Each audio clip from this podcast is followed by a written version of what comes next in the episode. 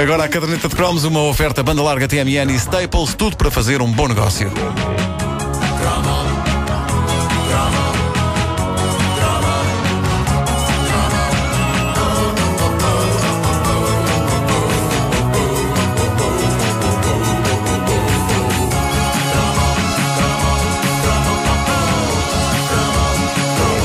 Hoje vivemos na era da rede social.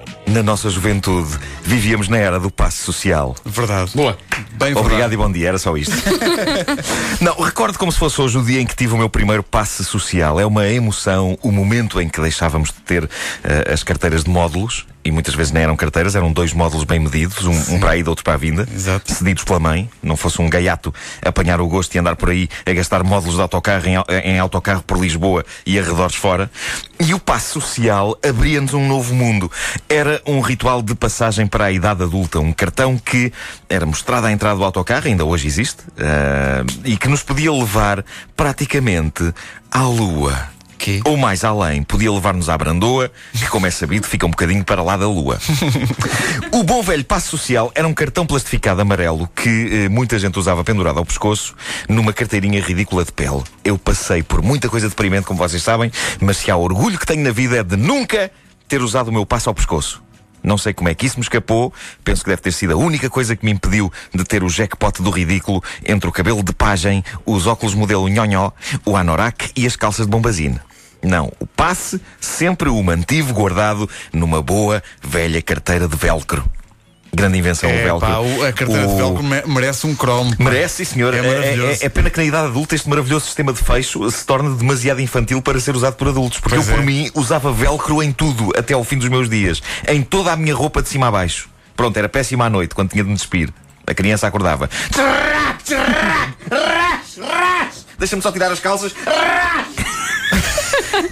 Mas é a invenção mais prática do mundo. As pessoas fariam muito mais amor se estivessem vestidas com roupa com velcro. Porque não havia a preguiça do desabotoar. Era só, anda cá, querida. Vamos a isto, obrigado e bom dia. Ah, o passe social, sendo uma invenção para toda a gente, adultos e petizes, tinha um lado de coleção de cromos que era delicioso para nós. Eu adorava o momento em que um mês chegava ao fim e eh, entrava em cena o ritual da colagem do novo selo no passe. Era uma coisa que me sabia bem. Era um novo começo, era refrescante e era pleno de esperança no futuro. Colar um novo selo no passe era uma coisa mágica. E havia dois tipos de pessoa naquela altura. O Picuinhas, que arrancava o selo do mês anterior com extremo cuidado e depois punha-se a esfregar e a limpar o espaço do selo com álcool e um algodãozinho É. antes de colar o novo. Isso era muito cocó. Menino. E o rebelde sem causa. e eu devo dizer-vos que no que toca a passes, eu incluía-me neste grupo, eh, que, de forma despachada e valente, mesmo máscula, se limitava a colar cada selo em cima do anterior. Isto era viril, mesmo a um nível simbólico, porque ao fim de um ano, o passe parecia que estava a ter uma ereção. Tal era a pilha de autocolantes sobrepostos uns em cima dos outros. Aquilo já nem cabia na carteira. Mas lembra-te que não bastava colar o selo. Então, Tinhas que escrever, o, Escrever o número. escrever o número do passe no selo e muitas vezes se o fiscal pedisse o passe e não, está, e não tivesse lá o número. tinhas sarilho. Tinhas sarilho. Tinhas sarilho, Ah, é escreva lá verdade. o número, está bem. Havia, e e lembras-te, eh, havia sempre aquela altura em que havia um mês em que tu te esquecias na véspera de colar o selo novo. É porque hoje em dia Ah. podes fazer uma coisa que é os 30 dias. Compras um passe de 30 dias e podes fazer as contas. Compra ao 15 e depois compra o próximo no, no mês, no mês seguinte, no dia 15. Ah, é Sim. assim agora? Não, Não, fazia pode ser, ideia. pode ser. Portanto, tu fazes as contas. Na altura, não. O passe era mensal. Era Portanto, mensal, mas é mais sim. fácil No, assim. no último dia do mês, ou no primeiro do mês seguinte, lá estavam as filas todas à frente do quiosque. Uma Verdade. fila, As fila, filas fila. Pois é, ah, e havia vários tipos de selo para o passe, pelo, pelo menos em Lisboa era assim. Ah, aquilo era mágico e também muitas vezes passível de provocar inveja. Ah, eu estive a informar como é que era nos, noutras zonas do país, já lá vamos, mas eu. Eh, eh, morando desde sempre em Lisboa, sempre fui o modesto possuidor do passe L, que me permitia andar de autocarro dentro de Lisboa. Que menino. Eh, na altura, Menino, eu, nunca tinha- disse isto a eu ninguém. tinha o L123. Vocês precisavam do L123. Não, Vocês repara, moravam mais longe. Eu, eu tinha. Para que é que eu ia gastar dinheiro se não tinha que ir lá? Eu antes de tudo tinha que apanhar o barco Montijo de Claro, Lisboa. claro. Só, só isso Só era para o repara, L12. Claro, sim, sim. O, o Elsa, eu tinha inveja, isto, está na altura agora de dizer isto. Eu tinha inveja dos meus colegas que tinham o L123. Eu olhava, eu, eu, se nos conhecêssemos, Wanda, eu olharia para ti com um misto de inveja e respeito. L123 L123. eram pessoas viajadas, Não é? eram cidadãos do mundo, Claro. era gente sofisticada, era gente cosmopolita. Quando na verdade, coitados, terem o L123 só queria dizer que moravam longíssimo. E tinham de atravessar todos os dias de manhã e à tarde uma série de zonas da Grande Lisboa até chegarem ao seu destino. O rio, Comboio, inclusive, o com- rio. Mas Apanhava o 7, que era o comboio 7 verde, Caramba. até ao Cais de Soré. Sim, porque os comboios de linha de Cascais tinham uma, tinham- eram distinguidos por, por cores. Sim, exatamente. Apanhava o 7, é, que parava em todas até ao Cais de Soré, e depois apanhava o 15 para as Amoreiras, para ir trabalhar para a rádio, onde nós, eh, onde nós começámos. começámos. Ora bem, ah, alguns dos meus colegas sabiam fazer desta questão do L123 uma força. Ah, eu, comecei, eu comecei a invejar o L123 quando um colega meu de escola que vivia ah, na, na periferia se pôs a comparar o meu passo com o dele e me disse palavras dilacerantes como o óleo a ferver na minha lamentável autoestima de adolescente totó. Ele disse: Tens o L? Olha para isto. L123 ganhei. Fiquei arrasado. L123, o passo social dos vencedores. E agora, eh, passados todos estes anos, fiquei a saber por ouvintes nossos da caderneta que ainda havia um L123 SX. O quê? Epá, não sabia! SX, Turbo que- diesel. Isto é brutal. SX vem do Seixal. Vai do Seixal! Olha, Eu Isto parecia a designação de um, de um supercomputador. Assustei. L123 SX. Muito bom.